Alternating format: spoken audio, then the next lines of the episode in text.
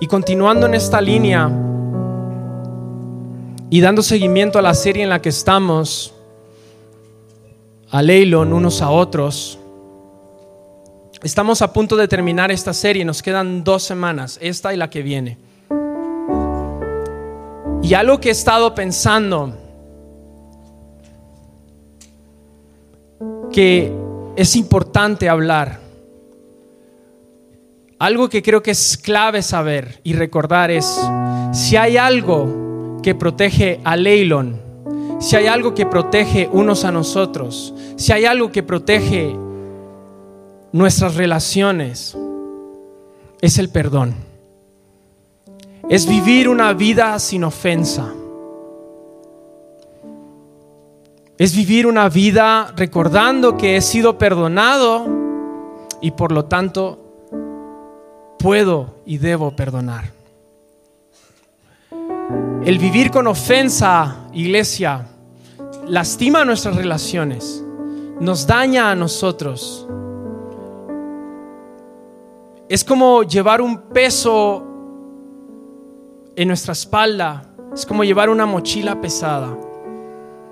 Vivir con ofensa destruye a Leilon. Porque no podemos ver a la persona a través de los ojos de Jesucristo. Entonces, si nosotros queremos proteger nuestras relaciones, nuestras amistades, también tenemos que ser vulnerables y saber pedir perdón y saber perdonar cuando toque perdonar. Eso es lo que va a proteger nuestras relaciones. Pero también he estado pensando de que muchas veces he clamado por el mover de Dios en mi vida. Señor, lo que estás haciendo en Estados Unidos, lo que has hecho en mi vida en el pasado, quiero que lo vuelvas a hacer en mi vida otra vez. Y Dios es a veces muy práctico, ¿no? Y Dios te dice, sí, pero necesito que perdones. Porque el no perdonar está estorbando mi mover en tu vida.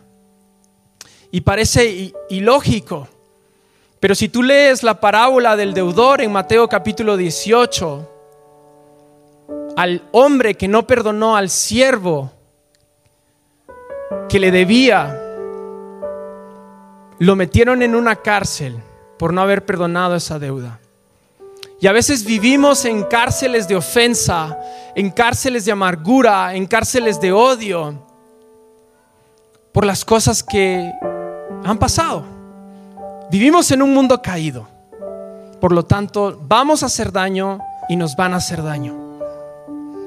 Pero esa parábola en Mateo 18 nos muestra de que el no perdonar nos hace vivir en una cárcel y estorba el mover de Dios en nuestras vidas y en nuestros corazones.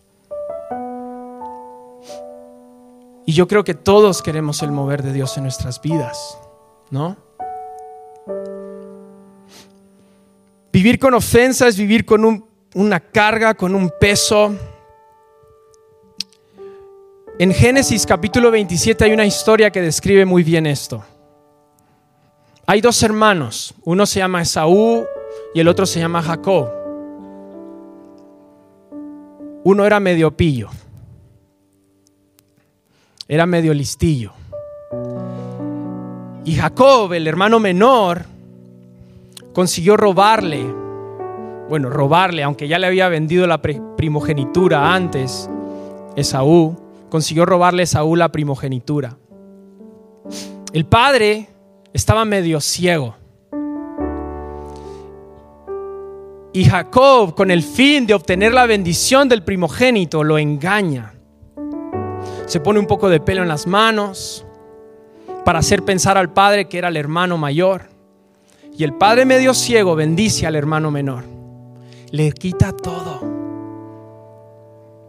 Cuando el hermano mayor viene con el padre y se entera de lo que ha hecho su hermano, se cabrea. Yo me hubiese cabreado. A lo mejor es un poco práctico esto, pero imagínate que te quitan la herencia. No estarías saltando por la esquina porque tu hermano te robó la herencia, ¿eh? Duele, lastima, porque además alguien cercano a ti te ha robado lo que te pertenecía. El hermano se entera y viene con el padre y le dice rogando, llorando, por favor papá, aunque sea, dame una pequeña bendición.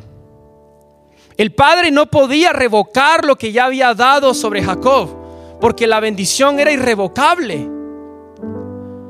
El padre consigue de alguna manera bendecir al hermano, a Esaú, en Génesis 27, 39 al 40, y mira lo que dice. Entonces el padre Isaac le respondió y le dijo, he aquí, esta es la bendición que le da. Lejos de la fertilidad será la, la tierra de tu morada y lejos del rocío que baja del cielo. Por tu espada vivirás y a tu hermano servirás. Mas acontecerá que cuando te impacientes, arrancarás su yugo de tu servicio. Esta versión no es, no es tan clara, es la, la, la versión de las Américas. Pero mira lo que dicen los mismos versículos en la NTV, nueva traducción viviente. Versículo 39. Finalmente el padre Isaac le dijo, tú vivirás lejos de las riquezas de la tierra y lejos del rocío que desciende de los cielos. Vivirás por la espada, vivirás de la espada y servirás a tu hermano. Y este es el versículo que nos pegó a mi mujer y a mí. Sin embargo, cuando decidas liberarte, te sacudirá su yugo del cuello. Cuando decidas liberarte, te vas a sacudir su yugo del cuello. Mira lo que dice el versículo 41. Desde ese momento Esaú odió a su hermano Jacob porque su padre le había dado la bendición a él. Entonces Esaú comenzó a tramar, pronto haré duelo por la muerte de mi padre y después mataré a mi hermano Jacob. Yo también me lo hubiese querido cargar. Perdón si soy muy honesto. Pero yo también me hubiese ofendido. Yo también me he ofendido. Y este hermano solo está planeando cómo matarle. Porque claro, le ha robado todo. Pero lo que te decía, yo lo veo como esa mochila que a veces llevamos encima nuestro. Y me encanta que dice, hasta que tú no decidas liberarte,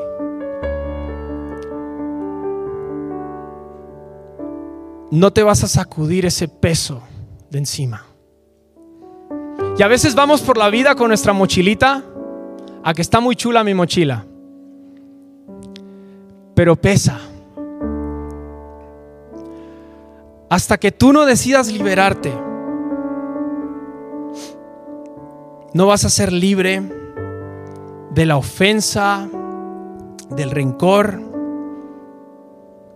Y muchas veces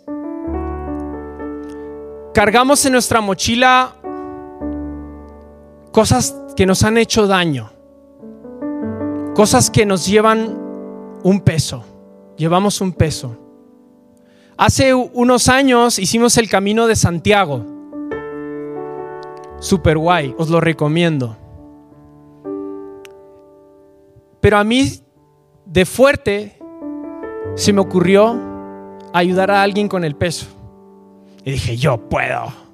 Mira estas piernas. Bueno, dos días y ya tenía un dolor de rodilla. Y la persona a la que yo llevaba el peso Tranquilo. Porque hacer un camino como el camino de Santiago con peso, te pasa factura. Y a veces en la vida, caminar, en nuestro caminar con el Señor hacia Cristo, queremos ir con esa mochila y pensamos que no nos va a pasar factura. Pero nos va a pasar factura. Entonces, ¿qué es lo que tenemos que hacer? reconocer que no podemos llevar ese peso, pedirle al Espíritu Santo, yo me quiero liberar de este peso, y con la intervención del Espíritu Santo, abrir la mochila y decirle, Señor, yo no quiero vivir así, yo me quito este peso, pero a veces llevamos recuerdos en la mochila, ¿no? Recuerdos del pasado,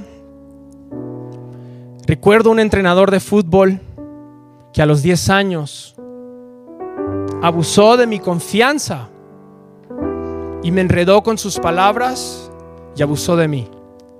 Me hizo mucho daño. Pero yo decidí sacar ese peso de esa mochila. A veces tenemos situaciones, y esto es un poco exagerado, que nos hacen daño. Tenemos hermanos como Jacob y Esaú, que son hermanos, pero por la espalda a lo mejor te han clavado un puñal, han hablado mal de ti, te han criticado. Y de alguna manera guardamos ese cuchillo dentro, por si algún día me toca a mí también usarlo. Llevamos cosas que nos han hecho daño y hay que meter dentro y decirle, Señor, ayúdame a reconocer de que a lo mejor alguien está hablando en mi contra y me está doliendo. Pero yo quiero lo mejor para esa persona. Voy a dejar las cosas que me han hecho daño y las voy a dejar fuera. Y por aquí tenemos más cosas. Un martillo. Vete tú a saber qué es lo que llevamos muchas veces en nuestra mochila. Pero con el poder y la ayuda de Dios nos podemos liberar de este peso.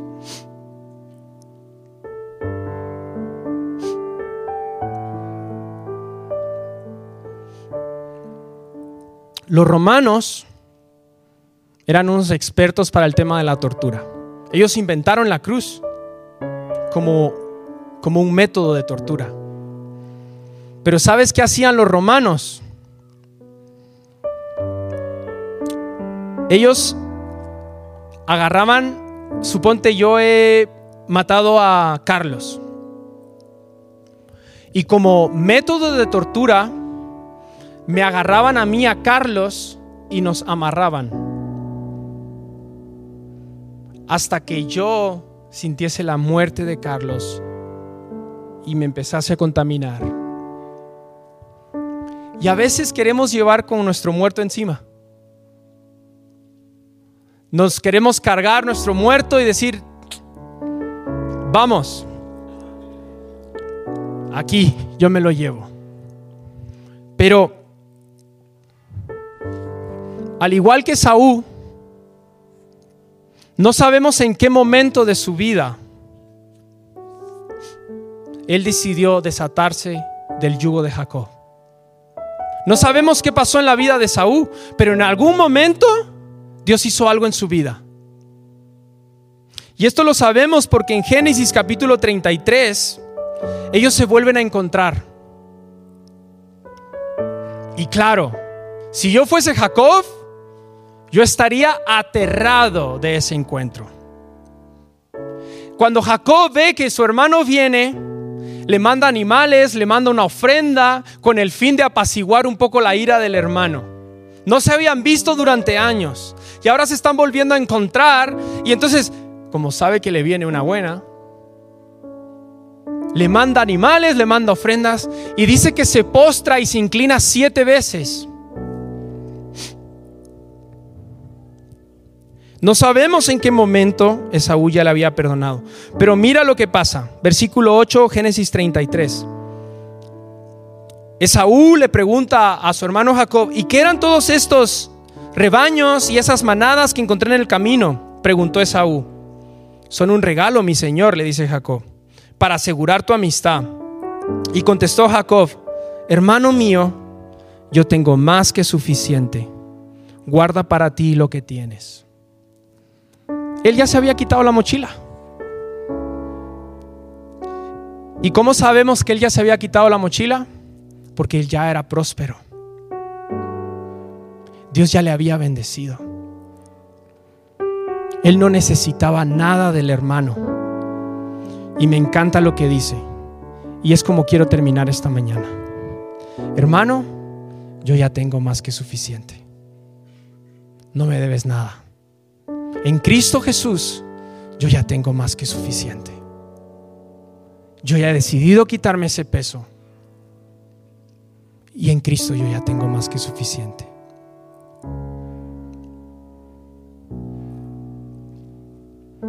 Vamos a seguir adorando.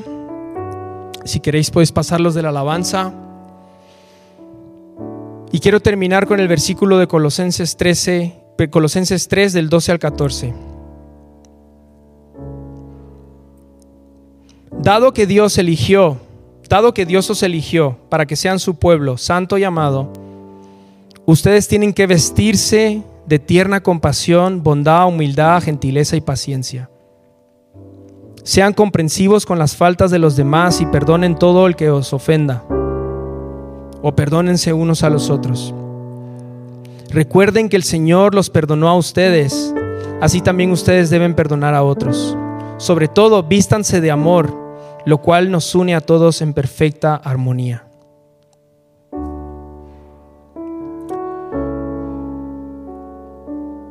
Colosenses, Pablo nos está animando a vestirnos de Jesús, básicamente. Y sería muy difícil para mí ponerme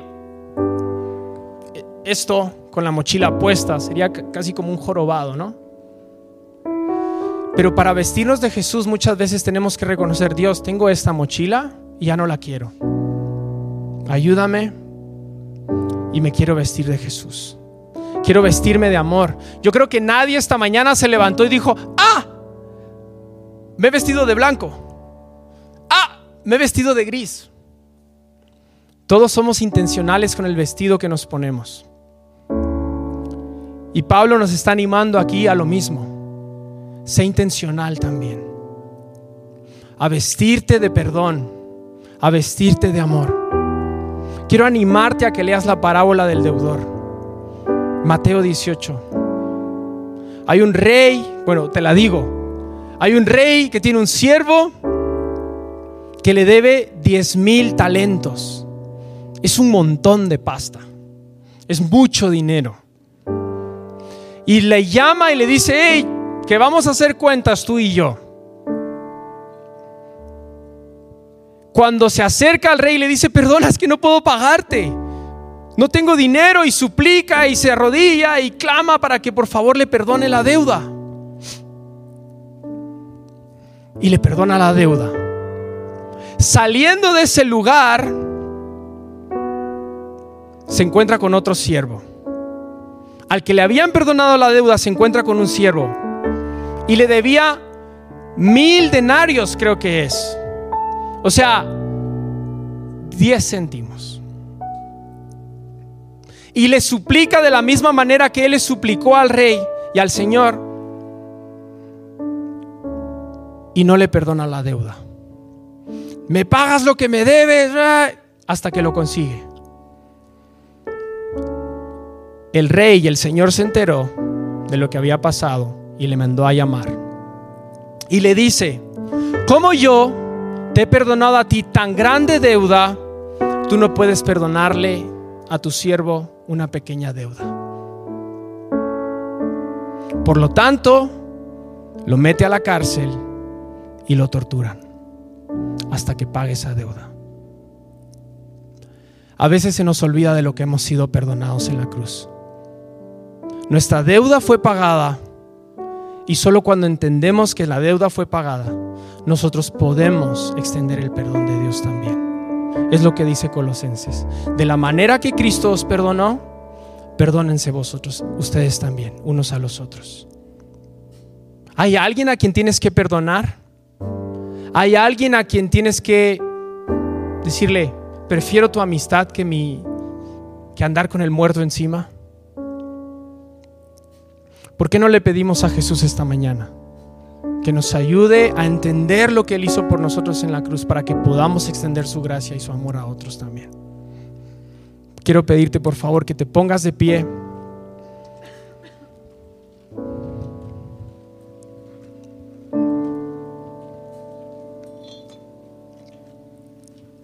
Y quiero aprovechar este momento sentía de Dios hacerlo.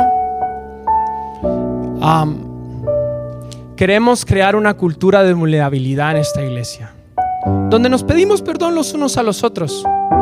Y algunas veces Antonio, José Luis, Arno, Lonidia, Jazz o los que estamos aquí adelante, diremos o haremos cosas que te van a ofender.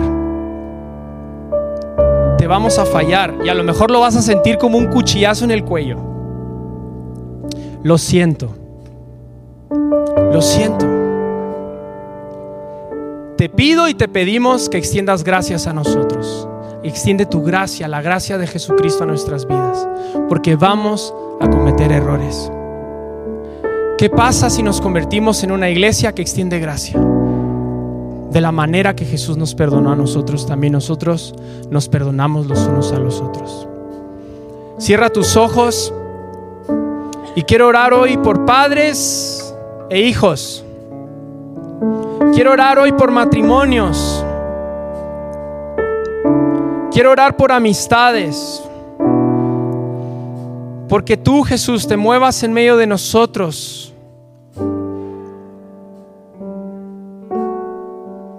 Con tu amor.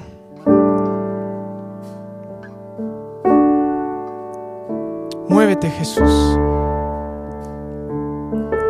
Ayúdanos a hacer una extensión de tu gracia, hacer una extensión de tu amor. Y perdona nuestros pecados, así como también nosotros queremos perdonar los pecados de otros y las ofensas de otros. Ayúdanos a ser prácticos, Señor. En el nombre de Jesús. Amén. Vamos a tomar este tiempo para adorar. Si quieres moverte en la sala, puedes hacerlo también, hablar con alguien. Tomemos esa libertad. mientras hacemos eso, yo ayer tuve una conversación con alguien y Chisco estaba hablando y no podía dejar de pensar en, en ello. Y recibí un mensaje hace unos, hace unos días de una amiga diciendo creo que se acaba mi matrimonio. Y ayer eh, por fin conseguí hablar con ella y, me estaba contando pues, todos los problemas que ha tenido con, con su marido y la lista ¿no? de cosas que no se perdonan. La lista que tiene uno, la lista que tiene el otro. Y desde fuera es muy fácil ver cómo resolver cuando alguien está dolido, ¿verdad? Cuando tú no eres el que estás dolido, es como, oye, pues perdona, ¿no? Rompe la lista. Pero cuando eres tú el que tiene la lista, cuando tú eres tú el que tiene la mochila, es más difícil verlo. Y si Chisco llevase la super mochila y estuviese intentando vestirse de Cristo, ponerse la chaqueta, sería muy fácil para nosotros decirle, tío, quítate la mochila, ¿no? Pero cuando somos nosotros los que llevamos la mochila, es más difícil verlo. Entonces, mientras cantamos y mientras eh, seguimos adorando, yo quiero animarte a cerrar los ojos e invitar al Espíritu Santo a traer a tu mente cualquier lista que tú tengas de lo que te hicieron, de lo que no te hicieron, de lo que tú hiciste. A lo mejor tú tienes que perdonarte a ti en esta mañana. Pero queremos ser libres, ¿verdad, iglesia? Así que Espíritu Santo, háblanos en esta mañana. Necesitamos que tú abras nuestros ojos para ver lo que necesitamos soltar, perdonar, la lista que necesitamos romper. Haz lo que solo tú, Espíritu Santo, puedes hacer.